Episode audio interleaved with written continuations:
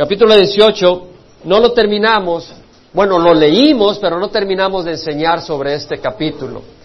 Y realmente, como estudiamos en contexto, me puse a estudiar el 19 y me fui a Crónicas y me fui a todos los capítulos que tienen que ver con la vida de Ezequías.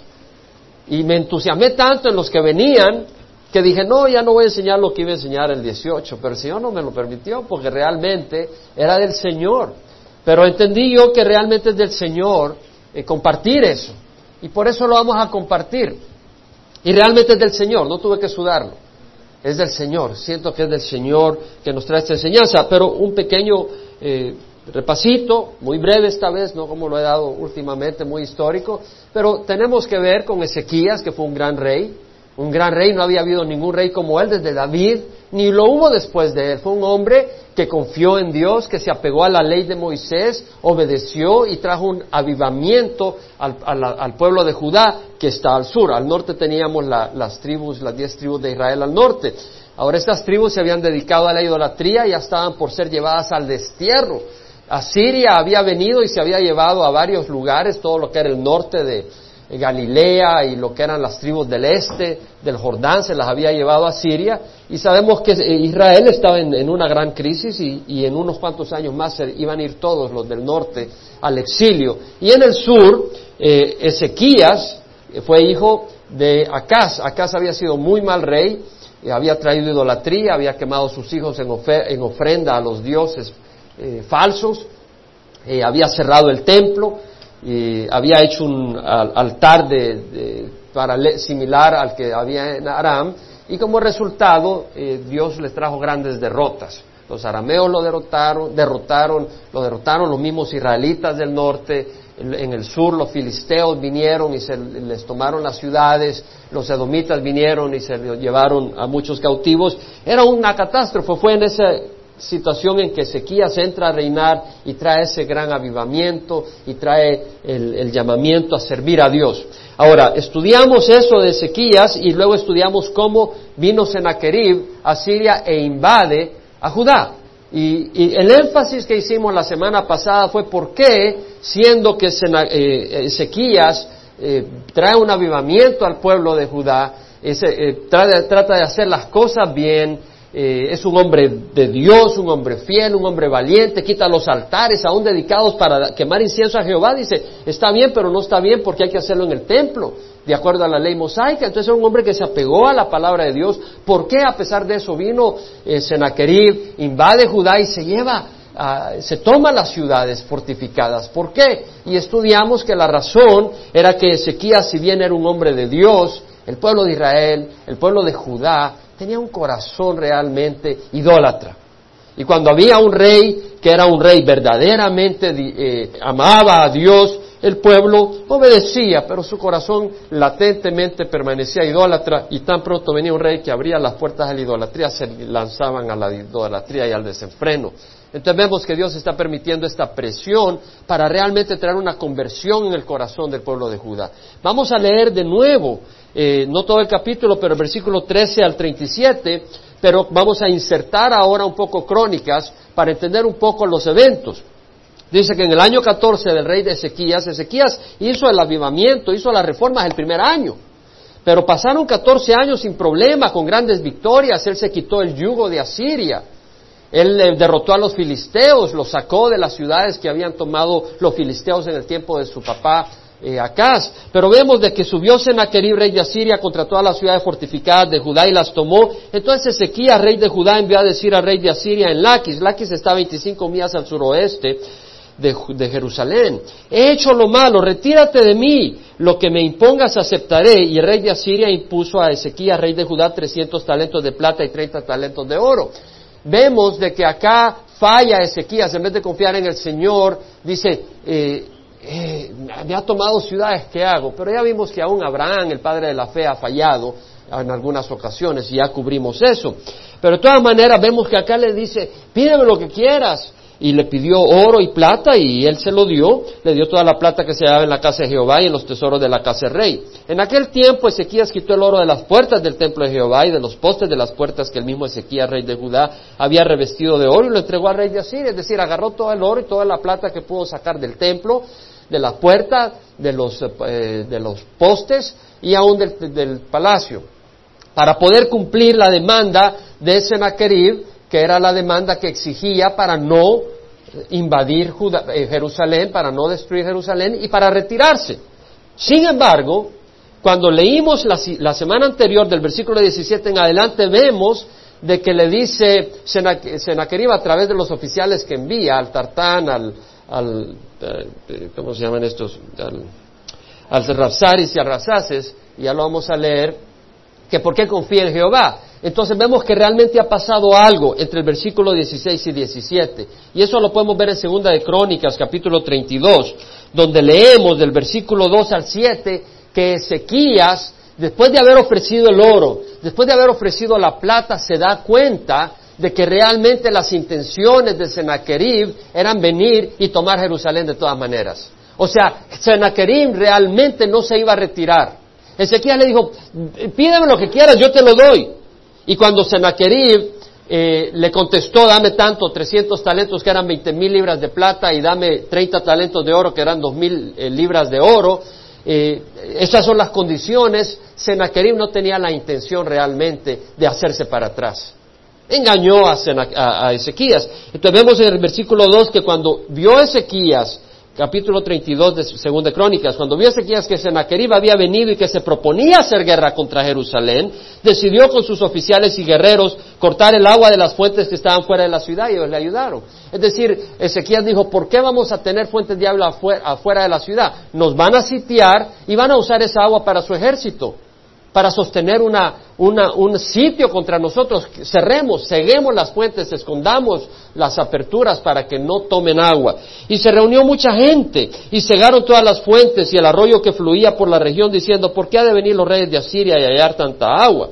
Y él cobró ánimo y reedificó toda la muralla que había sido derribada y levantó torres en ella. Edificó otra muralla exterior, hizo una muralla segunda externa a la muralla de Jerusalén para protección, fortificó el mino en la ciudad de David e hizo armas arrojadizas, armas para disparar, etcétera, eh, eh, catapultas para tirar piedras, escudos en gran cantidad puso también oficiales militares sobre el pueblo, los reunió a su lado en la plaza, a la puerta de la ciudad, y habló dándoles ánimo. Vemos a un rey que confiaba en Dios. Sí había tambaleado, sí había dudado, sí había ofrecido a, a, pídeme lo que quieras, pero cuando se dio cuenta realmente que se había equivocado, busca al Señor y dice, nos vamos a trincherar, nos vamos a proteger, y luego dice, sed fuertes y valientes, no temáis ni os acobardéis, a causa del rey de Asiria, ni a causa de toda la multitud que está con él, porque el que está con nosotros es más poderoso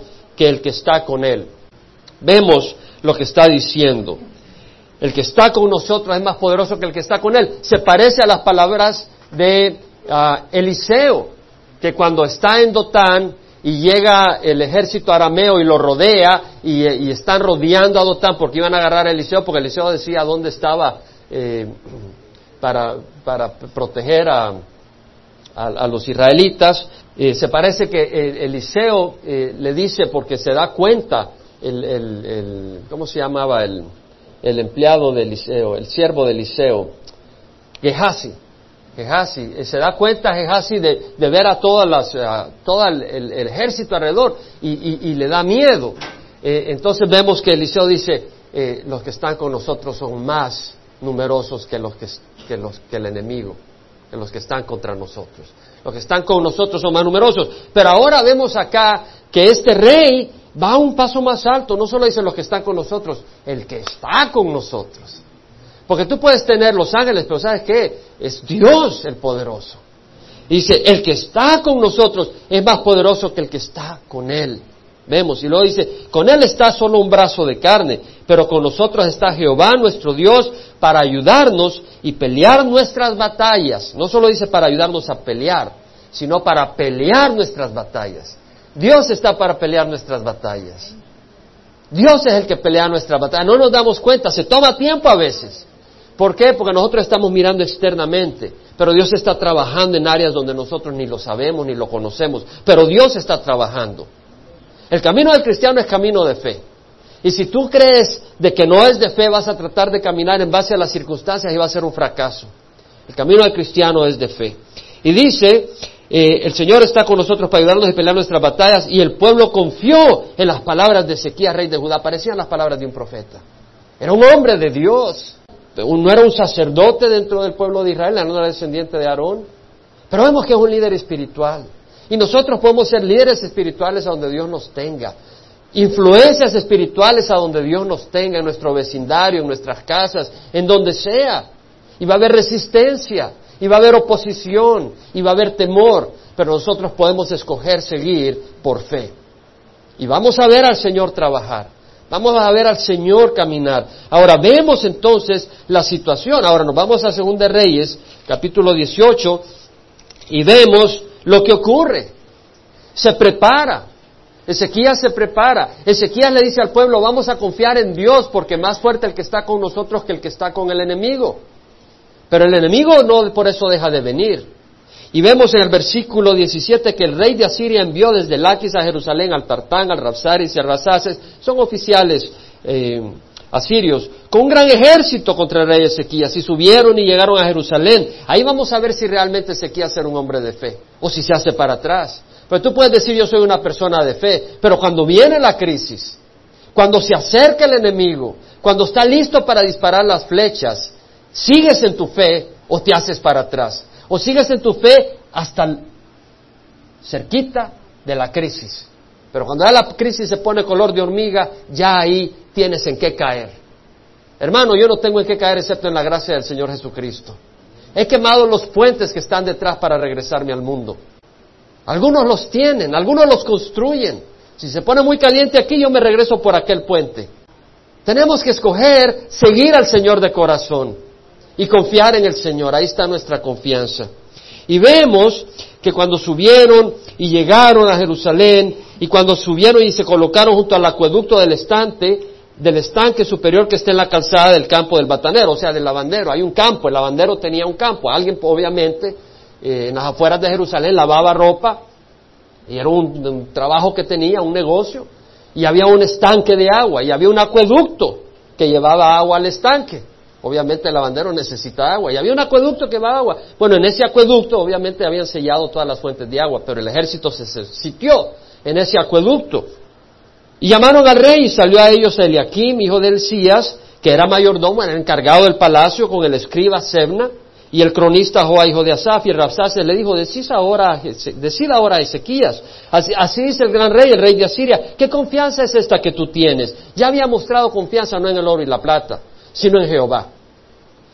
Tú dices, pero solo son palabras vanas, tengo consejo y poder para la guerra, mas ahora, ¿en quién confías que te, has revelado contra mí? He aquí tu confianza en el báculo, es decir, en el, en el bastón de esta caña quebrada, es decir, en Egipto, en el cual si un hombre se apoya, penetre su mano y lo traspasará. Así es Faraón, rey de Egipto, para todos los que confían en él. Tú estás confiando en Faraón, pero Faraón es una caña. Tú lo ocupas como un báculo en que detenerte, pero es una caña y te va a perforar la mano.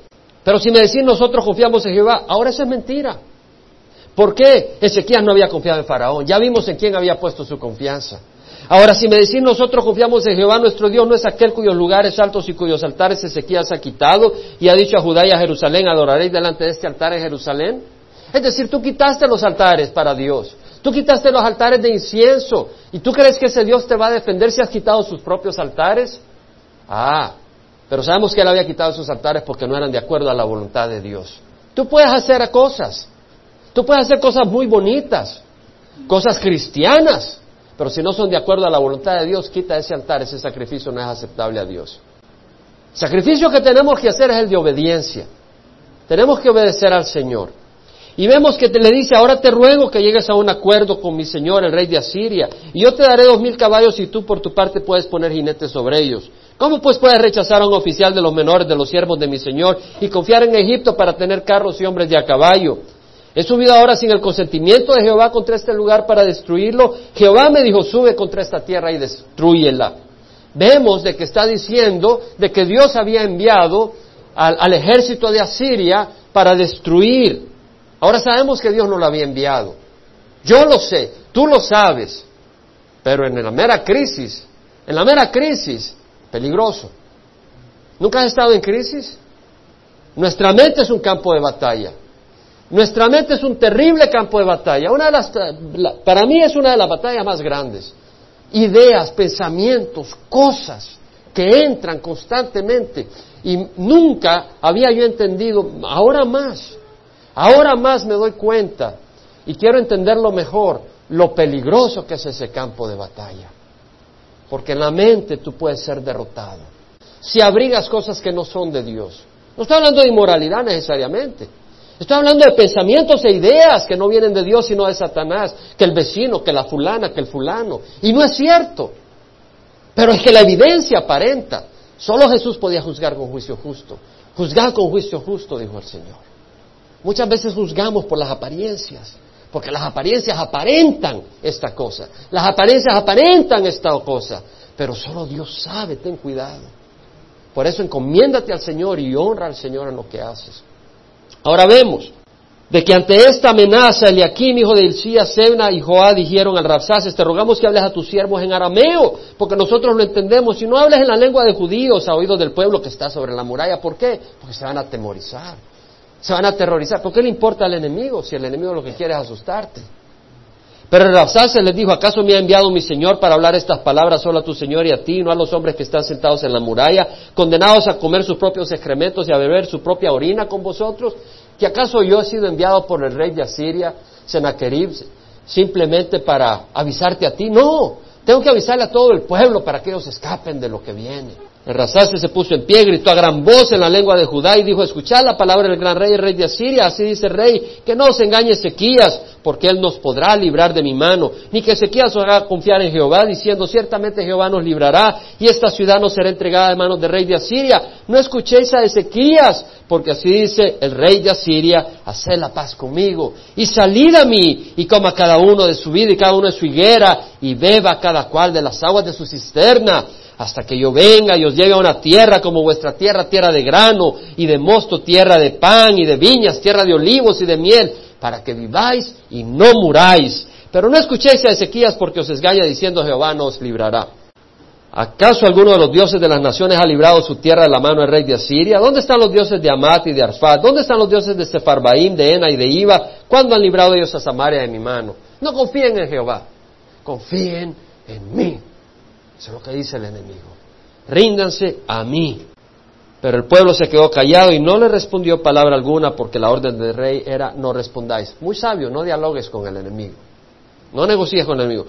Entonces Eliakim, hijo de Elías, mayordomo de la casa real, el escribo Sena y el cronista Joa, hijo de Ahab, fueron a Ezequías con sus vestidos rasgados en señal de, tormento, de angustia, y le relataron las palabras del Rabsaces. Acá tenemos tanta enseñanza, hermanos, y yo me la iba a saltar, me la iba a saltear, pero creo que es muy hermoso. ¿Y por qué? Aquí tenemos la anatomía del ataque del enemigo. Vamos a estudiar anatomía del ataque de Satanás. No para concentrarnos en Satanás, pero para estar prevenidos, para entender lo que nos puede estar pasando. Uno, si vemos en Segunda de Reyes 18:14, Ezequías dice, retírate de mí, lo que me impongas aceptaré, y el rey de Asiria impuso a Ezequías, rey de Judá, 300 talentos de plata, 30 talentos de oro. Ezequías pensó que su plata y su oro iba a alejar al enemigo. Ezequías puso su confianza en sus recursos para alejar al enemigo. Ezequías puso confianza a sus riquezas antes de ponerla en Jehová. Fue hasta que se dio cuenta que el enemigo lo estaba engañando que no tuvo a dónde ir más que a Jehová. ¿Y a quién de nosotros no hemos hecho eso en el pasado? Hemos buscado acá, abogados por allá, asuntos por acá, y cuando ya no hay por dónde salir, clamas a Dios. Primero buscaste los recursos antes de buscar a Dios. Hasta que ya se te cerraron todas las puertas, bendito que se cerraron todas las puertas, porque entonces entraste a la puerta que salva. No solo de tu crisis de hoy, pero de tu condenación eterna. Entonces vemos de que Ezequías confió en sus recursos. Hermanos, no es sabio. De hecho, Proverbios 11:28, y voy a ir rápido porque hay mucho que enseñar, pero puedes apuntar. El que confía en sus riquezas caerá, pero los justos prosperarán como la hoja verde. El que confía en sus riquezas caerá, pero los justos, ¿ves la diferencia? El que confía en sus riquezas lo compara con los justos, en contraste. Es decir, si tú confías en tus riquezas, si tú confías en tus recursos, eres injusto, dice la palabra del Señor. Confía en Jehová. Hermanos, muy importante, mira, aquí esto puse a pensar un poco. Tú puedes dejar fortuna para tus hijos. Voy a confiar en mi riqueza, voy a cuidar a mis hijos y voy a dejarle una fortuna a mis hijos. Esa es la confianza en tus riquezas. Mejor darles una herencia espiritual. Y si puedes darles algunos centavos, unos chavos, para cuando te vayas les sea bien, está bien. Pero no mucho porque no te van a dar venenito ahí por el jugo de naranja para conseguirlo. Estoy bromeando. Pero si tú piensas dejarle fortuna a tus hijos, mira, viene una crisis económica y se quedaron en la calle. O viene un catástrofe natural, como el huracán Katrina, eh, que no, no, no, no, no cubren eh, inundaciones. Se pueden perder todo. ¿De qué sirvió las riquezas? O tal vez tú puedes comprar el mejor seguro de salud, pero te viene un virus para el cual no hay cura, flu, la, ¿cómo se llama? la influenza aviaria, o viene otro virus, te moriste. O puedes acumular riquezas, pues te pueden robar. Créame, te pueden robar, te pueden estafar, te pueden engañar y quitarte el dinero. O te pueden demandar por algo que no hiciste, pero tortuarse en la justicia y te quitan todo hasta el último centavo. ¿En qué vas a confiar? Puedes enriquecerte por alguna habilidad, ser un gran pianista y tienes un accidente, te quedaste sin manos. Cambia tu fortuna, puedes confiar en tu empleador, trabajo por una gran compañía, pero viene en bancarrota y, te quedaste en el aire. O puedes confiar en tus amigos para que te defiendan, pero se mueren o no están en donde tú estás cuando te atacan. O puedes confiar en una pistola contra ladrones y se te traba en el momento de disparar. A mí ya me ha pasado. No es que he tratado de matar a alguien, pero en la guerra civil tuve que usar la pistola en una ocasión. No para matar, pero sí para asustar. Y se me trabó y no me mataron por la gracia de Dios. Por la gracia de Dios, yo estuve en fuego cruzado un par de veces, hermano. Vi fuego de metralleta en dirección mía. No conocía al Señor. Puedes confiar en Estados Unidos. Ya llegué. Estados Unidos. Y un par de ataques biológicos. Y te moriste. Y la gente va a salir de Estados Unidos. Si hay un par de ataques biológicos exitosos donde matan cientos de miles, muchos van a querer salir de Estados Unidos, no venir a Estados Unidos. Puedes confiar en tu carro, último modelo. Te estalla una llanta en el freeway fue el último modelo. No tienes otro. Es mejor confiar en Dios, hermanos. Amén. Dice la palabra del Señor, así dice Jehová, maldito el hombre que en el hombre confía y hace de la carne su fortaleza, y de Jehová se aparta su corazón. Bendito el hombre que confía en Jehová, cuya confianza es Jehová. Confía en Jehová con todo tu corazón y no te apoyes en tu propio entendimiento. Tenemos a alguien que dio el ejemplo de confianza. Confiar quiere decir confiar en todo momento. Confiar quiere decir confiar aun cuando no lo ves. Quiere decir confiar aun cuando no lo entiendes. El mejor ejemplo de confianza absoluta la tenemos en Jesucristo. Tanto que cuando nuestro Señor Jesús guindaba y colgaba en esa cruz, le dijeron sus enemigos, en Dios confía. Sabían que confiaba en Dios. En Dios confía, que le libre ahora si Él quiere, porque ha dicho yo soy hijo de Dios. Sus propios enemigos dijeron, en Dios confía. Pero estaba en la cruz. Estaba guindado de una cruz. Estaba siendo insultado, estaba vitupirado, lo habían azotado, le habían desgarrado los músculos de la espalda, le habían desgarrado la barba, le habían sacado la barba, dice Isaías, arrancado la barba, estaba sangrando, estaba desfigurado, dice Isaías. Y sin embargo, estaba confiando en el Padre. Confía en Dios, no construyas puentes para regresarte al mundo.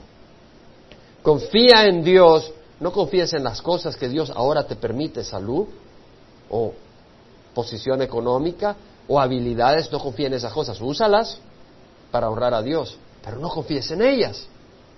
Úsalas, si te da un buen trabajo, bien. Si puedes comprar una casa, bien. Pero no confíes en esas cosas.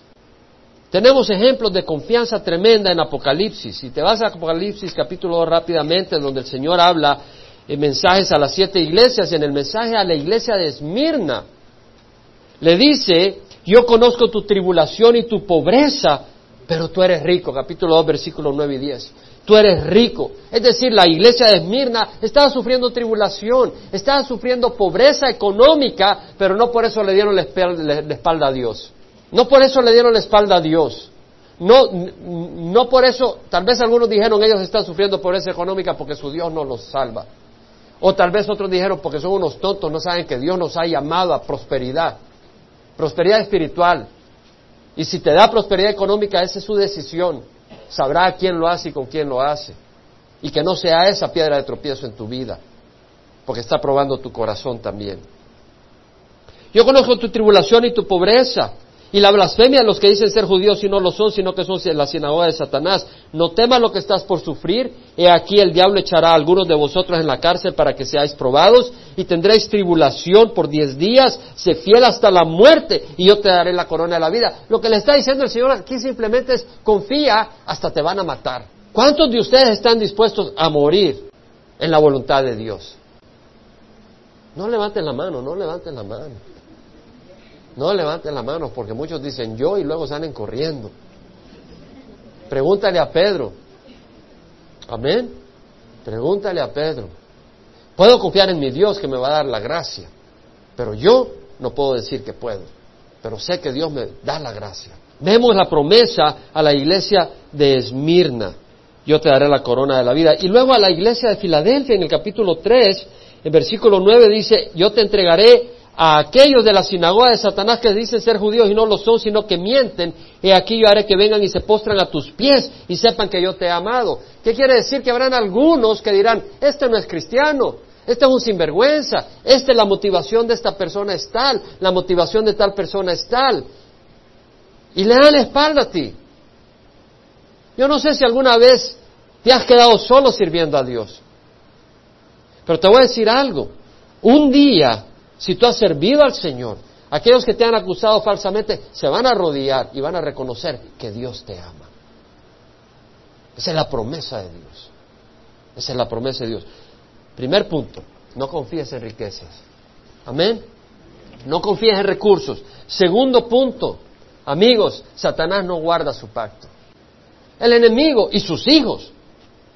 No hagas pacto con aquellos que andan en la carne, en el pecado. No hagas trato con esas personas. No te asocies con esas personas porque son títeres de Satanás. Y Satanás no guarda sus promesas. Te ofrece cosas muy interesantes. Te ofrece cosas atractivas. Si tú miras a Segunda de Reyes, capítulo 18, versículo 32, vemos que dice, yo vendré y os llevaré a una tierra como vuestra tierra, tierra de grano y de mosto. Grano, alimento, mosto, fiesta amigos alegría, vino, de pan y de viñas, tierra de olivos y de miel, olivos, aceite. Estás herido, te han golpeado, hermano. Un poquito de aceite del mundo, de miel, un poco de dulzura, de placer. Saborea los placeres de la vida para que viváis y no muráis. Vive la vida, amigo.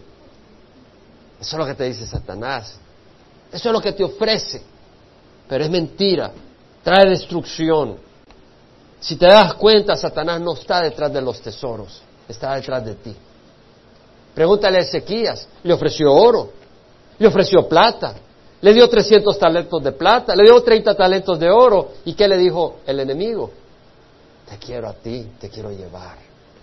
¿Eso que quiere Satanás? Satanás te quiere llevar.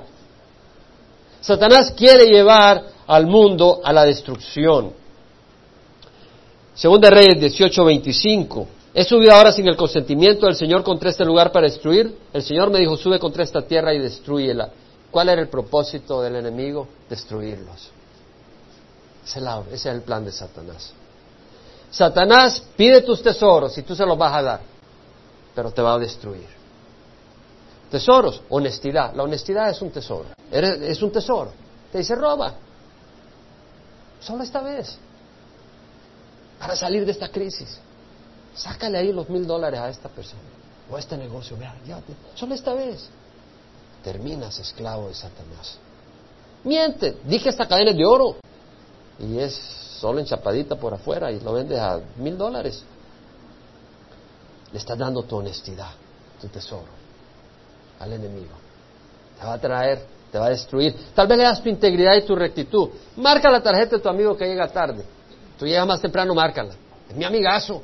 Hay que ser amigos. Hay que ser raza, colegas. Sí, pero tu integridad se viene para el suelo. Tu rectitud se viene para el suelo. Es el tesoro que tú le estás entregando al enemigo. O, hazte para atrás, no le des el trabajo antes ofrecido.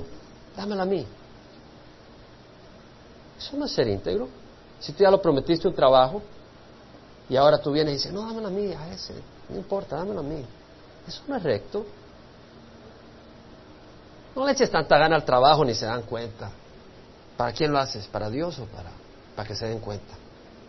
Muchas veces los cristianos, hermanos, pierden el tiempo. Yo no voy a ser honesto, no por mi fe, aunque sí amo al Señor, pero cuando yo crecí se me enseñó a realmente ser diligente. Había disciplina en mi casa. Y se nos enseñó la importancia de la diligencia. Aunque hasta que Dios tocó mi corazón, entró eso en mi corazón. Pero le voy a decir algo. En mi trabajo siempre busqué ser diligente y dejar un buen testimonio. Y Dios me dio el permiso y la bendición de dar un buen testimonio de diligencia.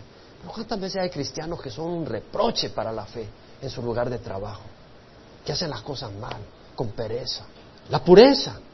Ese es un tesoro. Se va a dar a Satanás. Solo una miradita a esta película, a esta revista. Tu fidelidad. No le dediques tanto a tu hogar, a tus hijos. Vive tu vida, se te va a ir y tú de tonta, ama de casa. Ve a bailar un poco la pulum pulum a la quebradita. Tienes que ser fiel a tu esposo. Tienes que ser fiel a tu esposa, a tus hijos. Mansedumbre. Eres un tonto, véngate. Exige los derechos. Pero no es así lo que el Señor nos enseña. ¿Qué nos enseña el Señor? ¿Vas a llevar a tu hermano ante un juez pagano para que resuelva asunto entre ustedes? ¿Que no pueden en la iglesia escoger a alguien que sea digno de juzgar entre ustedes? Si te están haciendo mal, mejor déjate hacer daño, pero no traigas destrucción. Deja, dice el Señor. Entonces, el enemigo no viene solo por los tesoros. El enemigo te quiere llevar a ti. Créemelo, muchos terminarán en el reino del infierno. Es un reino, allá hay un rey, Satanás. Muchos van hacia el infierno. Yo espero que acá ninguno. Yo espero que ninguno. Y no será por falta de predicación. Tercer punto. Si tú te das cuenta, según de Reyes 18, 22, dice, nosotros confiamos en Jehová nuestro Dios. No es aquel cuyos lugares altos y cuyos altares Ezequías ha quitado y ha dicho a Judá y a Jerusalén, adoraré delante de este altar en Jerusalén. Era cierto. Ezequías había quitado los lugares altos. Era un acto de justicia, de rectitud de Ezequías. ¿Y qué le dice el enemigo? ¿Tú vas a confiar en Dios por eso? Está usando los actos de justicia del siervo de Dios en contra de él. ¿Cierto o no es cierto? Está usando los actos de justicia. Hermanos, tal vez le dicen a fulanita, ¿no te, ¿no te vestiste con ropa pegada y escotada al salir con tu esposo? No te extrañes que te haya dejado, eras una papa sin sal. Te hubieras puesto un poco más picante. Y la mujer era temerosa de Dios. No quiere decir que se tiene que encapuchar de pies a cabeza. Pero si tú, mujer, sabes que tu ropa o tu falta de ropa no solo atrae a tu esposo, sino que provoca a medio mundo en la calle, te pregunto, ¿por qué te vistes así? ¿Cuál es tu intención? Entonces tenemos que entender. Entonces tal vez tú te vistes rectamente y tu esposo, pues, un pagano y se te dejó. No, yo quería que tuviera más salsa. Mi mujer te abandonó, te lo echa. Y tal vez tú dices, bueno, tal vez yo fui demasiado rígida, tal vez yo tenía que vestirme un poco más sensual. Satanás lo va a usar contra ti. O tal vez tu hijo o tu hija quiere traer a su novio o novia a su casa y acostarse con él, con ella en la casa, y tú no lo permites. Hermano, tú no tienes que permitir fornicación en tu hogar. Y, se fue. Tu hijo se fue. A los 17 años se fue. Es que fuiste muy duro. Tal vez lo hubiera permitido. Tal vez no tengo gracia, no tengo amor. Y Satanás te hace pensar, ¿dónde está tu gracia de cristiano? ¿Dónde está tu amor? Eres tan rígido y entras en una batalla espiritual. Satanás lo va a usar. O eres muy estricto, le viste permitir que fuera a la fiesta. Pero a veces esas fiestas solo son orgías. Y tú tal vez no dejas a, tu hija de 16 años ir a esa fiesta porque sabes que va a haber orgías. Y si por eso se va, no es tu culpa. Y Satanás va a venir y te va a decir, es que tú, o no le dejas ver sus programas de TV, ahora se rebeló contra todo lo que es de Dios. Yo espero que tu hogar, tú busques que Dios sea honrado. El diablo, dice Juan, 8.44 es el Señor a través del Evangelio de San Juan. Fue un homicida desde el principio y no se ha mantenido en la verdad, porque no hay verdad en él. Cuando habla mentira, habla de su propia naturaleza, porque es mentiroso y el padre de la mentira. Satanás va a usar mentiras, va a usar las mismas verdades distorsionadas, porque él es un engañoso. Él trató de engañar a nuestro Señor Jesucristo usando la misma palabra de Dios. Cuando el Señor Jesucristo fue tentado en el desierto, lo lleva al pináculo del templo y le dice, tírate. Y está escrito, enviará a sus ángeles para que no, no tropiece tu pie. Es cierto, pero estaba engañando. Porque dice el Señor, pero también está escrito, no tentarás al Señor tu Dios. ¿Qué quiere decir? Satanás va a usar pensamientos, Satanás va a usar tus propios actos de justicia, Satanás va a usar la misma palabra de Dios para confundirte y destruirte. ¿Qué necesitas hacer? Caminar con el Señor. Porque si no caminas con el Señor, tu mente que es un campo de batalla, y Satanás que puede usar hasta la palabra de Dios, porque él tiene también su Biblia, en todos los idiomas habidos y por haber, lo va a usar para destruirte. Tienes que caminar con Jesús. Tienes que tener los ojos en Jesús. Cuarto punto. Segunda de Reyes 18, 25. ¿Qué dice? Dios me ha dicho a mí que los destruya. ¿No es cierto? ¿Qué dice eso? Segunda Reyes 18, 25. He subido ahora sin el consentimiento de Jehová contra este lugar para destruirlo. Jehová me dijo, sube contra esta tierra y destruyela. ¿Qué está diciendo? Dios me ha enviado a destruirte. ¿Cuántas veces tú no te has sentido rechazado de Dios? Y si tú lo crees, estás acabado. Yo no dije que has sido rechazado de Dios. Has sentido, has pensado. ¿Por qué? Porque la regaste. ¿Por qué? Por esto, por lo otro, porque pasaron estas cosas, porque aparentemente esto y aparentemente lo otro, y dices, tal vez Dios me ha rechazado. Si tú crees eso, está muy mal. El Señor dice, venid a mí y razonemos. Aunque vuestros pecados sean como la grana, como la nieve, serán emblanquecidos, aunque sean rojos como el carmesí, como la blanca lana, quedarán. Si creéis y obedecéis, proveréis lo mejor de la tierra. Pero si rehusáis y os rebeláis, por la espada serás destruido. La boca de Jehová ha hablado. ¿Qué está diciendo el Señor? Que si tú estás dispuesto a pedirle perdón a Dios, el Señor te perdona. Si no estás dispuesto a pedirle perdón a Dios, no es que Dios te haya rechazado, es que tú has rechazado al Señor. ¿Quién rechaza a quién? Pero eso sí, tú puedes rechazar a Dios. Dios no te obliga a que lo aceptes. Dios no te obliga a que camines con Él, eso sí, pero si tú rechazas al Señor no te queda otra opción que estar en el infierno. Porque Dios es el que creó el universo. Y Dios ha creado y creará un nuevo cielo y una nueva tierra. Y en su cielo y su tierra no va a haber nadie que no tenga que ver con Dios. Y lo único que queda es otro lugar que Él ha creado, que es el lago de fuego. Si tú rechazas a Jesucristo, tú has aceptado y has abrazado el infierno. Yo espero que nadie acá cometa ese gran error. Porque Dios ama al pecador.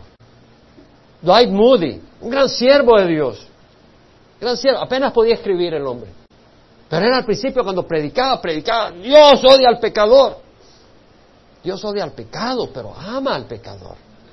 Hasta que un día le llegó un predicador de Irlanda que no quería ni que llegara porque decía que este que va a poder predicar.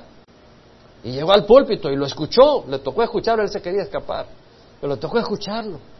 Y cuando se da cuenta que él hablaba que Dios amaba al pecador, y empezó a leer y a darse cuenta que tenía razón.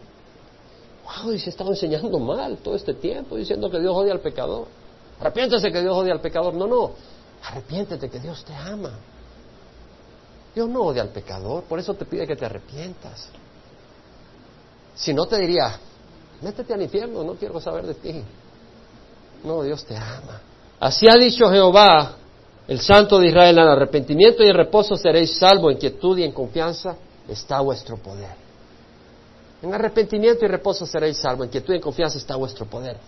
Somos aprobados por el Señor. Dios muestra su amor para con nosotros en que siendo aún pecadores, Cristo murió por nosotros. Esto es mucho más. Habiendo sido justificados con su sangre, seremos salvos de la ira de Dios por medio de Él. Somos justificados por la sangre de Jesús. Y estudiamos ese versículo tan hermoso la semana pasada que aparece hoy en su boletín. Que Dios estaba en Cristo reconciliando al mundo consigo mismo, no tomando en cuenta a los hombres sus transgresiones. ¿Has pensado en eso? ¿Has meditado en eso? Que Dios no tome en cuenta tus transgresiones si has venido a Él. Que Dios te perdona totalmente y no piensa en tus pecados. Tú hoy, si nunca lo has hecho, puedes salir libre de tus pecados. Dios no toma en cuenta ninguna de tus transgresiones, no solo en el momento que le pides perdón, pero si de veras quieres seguirle, ninguno de los futuros pecados serán tomados en cuenta. Como el este se aleja del oeste, así están alejados nuestros pecados de mí, dice el Señor. Esa es la promesa de Dios. Quinto punto, vete a 2 Crónicas 32, 18. ¿Qué trató de hacer el enemigo cuando le dijo Hilcías y Joás Joa, el cronista, y el otro, el escriba. Le dice Sebna, el escriba dice, no hables en hebreo. Entendemos el arameo, háblanos en arameo. Y a todo pulmón abierto empieza a decir la amenaza. Y dice acá, proclamaron esta gran voz en la lengua de Judá al pueblo de Jerusalén que estaba sobre la muralla para espantarlos y aterrorizarlos. ¿Cuál es el propósito? Para así poder tomar la ciudad. El enemigo busca causar miedo para tomar tu vida, destruirte. Recuerdo vívidamente, íbamos con Ezequiel en Cuba, ahí en la calle manejando, ese hombre anda como a mil por hora, cada rato le digo, Ezequiel, párale hermano, nos vamos a matar. Y en una de esas había una gallina, y nos la volamos, había una gallina, y, y allá pues no hay que volarse las gallinas porque son necesarias, en ningún lugar. Pero la gallinita estaba ahí cuando nos vio, vio ese monstruo que venía, ¿verdad? A toda velocidad, que éramos nosotros. La gallina se asustó y empieza a bailar por todos lados y se nos aventó al carro y nos la volamos. Ya no podemos frenar, no vamos a matarnos por una gallina. Le digo, que siquiera la habíamos recogido, ya habíamos tomado sopa, caldo. Pero vemos de que en el miedo se tiró en las manos de su enemigo. Tú en miedo te tiras a las drogas. Estás en crisis, estás en problemas, te tiras al licor. Estás tirando las manos del enemigo. Nadie me quiere. Allá en África ponen al ganado en corrales de malla ciclón de esa de metal. Y vienen los leones en algunos lugares y dejan que el viento les lleve el olorcito al ganado. Ya huelen los toros, las vacas, y se empiezan a sentir incómodas, empiezan a los leones, ¿cómo se dice? A gruñir. Y le hacen y le hacen de todo. Y se desesperan. Entran aterrorizados, a temor. Y empiezan a tirarse contra la malla hasta que la avientan y empiezan a correr. Pero ya no pueden escapar del león cuando empiezan a correr en campo abierto. El lugar, el lugar de protección era en las manos de su Señor, en el corral, en las manos de su Señor. ¿Qué le pasó a Pedro cuando tuvo miedo? Negó a su Señor. Cuando le dijeron, tú eres un Galileo, tú estabas con el Señor. No, yo no, yo no conozco. ¿Por qué? Porque de repente Pedro dijo, a mí a Dios no me interesa. No, tuvo miedo. No, no, tú eres, tú, tú estabas con él, yo te vi. ¿Qué habla mujer? El acento, tú eres Galileo. Y empezó a maldecir. No lo conozco. Jamás. Cantó el gallo por segunda vez. El Señor lo volteó a ver. Cayó llorando. El miedo lo hizo negar al Señor. Si tú pones tus ojos en las circunstancias, vas a negar a Dios, vas a dejar de seguir a Dios. Le vas a dar la espalda al Señor. Oh, yo no niego a Dios, pero viene la crisis y le da la espalda. Deja de ir a la iglesia. Deja de buscar la Biblia. Estoy bravo con Dios. No me hables de Dios. Me hicieron esto, me hicieron lo otro. Tal vez por miedo a quedarte soltera, Te la entregas a un muchacho. Te deja embarazada y te deja abandonada. El miedo te puede hacer cometer estupideces. Por miedo que te rechacen, te echas licorcito. Porque todos ahí son valientes. Yo no puedo hacer la que no soy macho. Soy mero mexicano. Pedro Infante es mero. Y te echas un par de farolazos y terminas en el suelo. Empiezas sniff cocaína o cualquier cosa de esa. Jesús dijo, la paz os dejo, mi paz os doy. Jesús quiere que tengamos paz. Sabe que la falta de paz es terrible. Cuando estaban cerradas las puertas del lugar donde los discípulos se encontraban por miedo a los judíos el día de la resurrección, Jesús vino y se puso en medio de ellos y les dijo, paz a vosotros. Paz, el Señor quiere que tengamos paz. Tenemos que poner los ojos en Jesús. El Salmo 27 es un salmo precioso. Memoriza la Escritura. Pon los ojos en el Señor. ¿Qué hacer cuando tienes miedo? Agarra la Escritura. Y no esperes a tener miedo. Llénate constantemente de la palabra de Dios. Camina con Dios para estar fortalecido con las crisis, para que no salgas corriendo como gallina, sino que salgas a pelear la batalla como Pablo. Pero eso no ocurre de repente.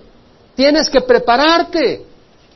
Tienes que llenarte de la palabra del Señor. Tienes que reunirte cuando nos reunimos a orar. Tienes que reunirte cuando nos ponemos a alabar al Señor. Que la alabanza es tan especial. Y no solo es la enseñanza, aunque la enseñanza es principal, la palabra de Dios.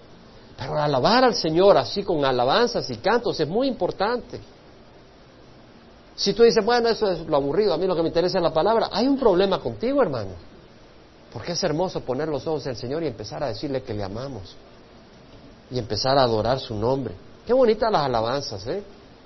A las que cantamos acá, no sé las de otros lugares.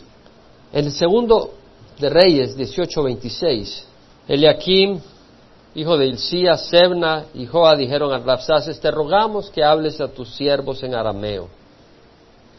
Qué estupidez la que podemos hacer nosotros.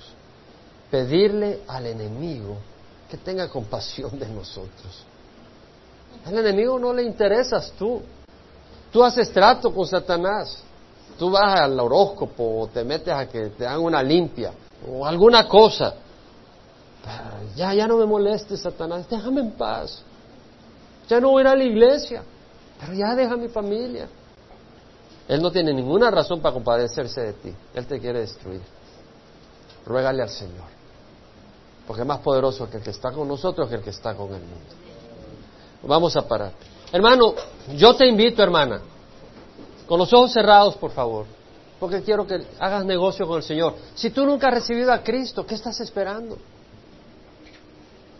Si nunca has recibido a Cristo, recíbelo hoy. Qué cosa más bella poder decir, Señor, yo te quiero recibir. ¿Por qué te vas a ir al infierno? Si alguien quiere recibir al Señor, te invitamos a que levantes la mano. Yo te voy a invitar a que ores conmigo. No sé, hay alguna persona tal vez que no ha recibido a Cristo. Si alguien que nunca ha recibido a Cristo, el enemigo dice, no levantes la mano, que qué vergonzoso. Gloria a Dios, gloria al Señor. ¿Alguien más? Alguien más que quiera recibir a Cristo. Gloria a Dios, gloria al Señor. Alguien más. Estos son valientes que no han tenido miedo de la gente. Alguien más que dice, yo quiero recibir a Cristo. Hoy es tu día de salvación. El Señor nos ha traído para bendecirnos. Este mensaje es del Señor para ustedes. Dios quiere bendecirles. Este mensaje es del Señor. Y Dios nos ama. Dios tiene un tiempo para bendecirnos.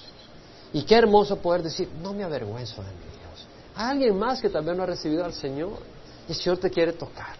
El Señor te quiere dar vida eterna.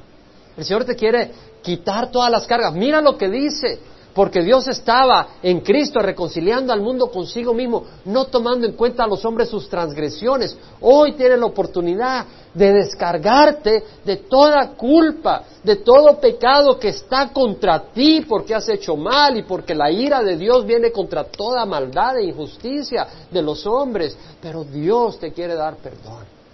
Si tú no has recibido a Cristo, pasa al frente. Si no estás seguro de tu salvación, pasa al frente, asegúrate. Oh, ¿qué va a decir la gente? ¿Qué va a decir mi esposo?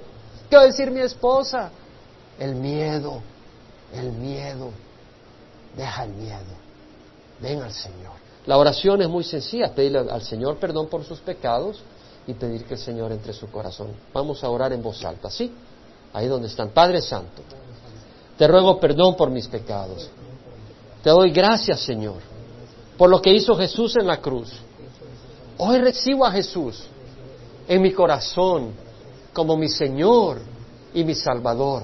Dame tu Santo Espíritu para sentir tu paz, tu guía, tu amor, para hacer el bien, para disfrutar el bien, para rechazar el mal y caminar bien.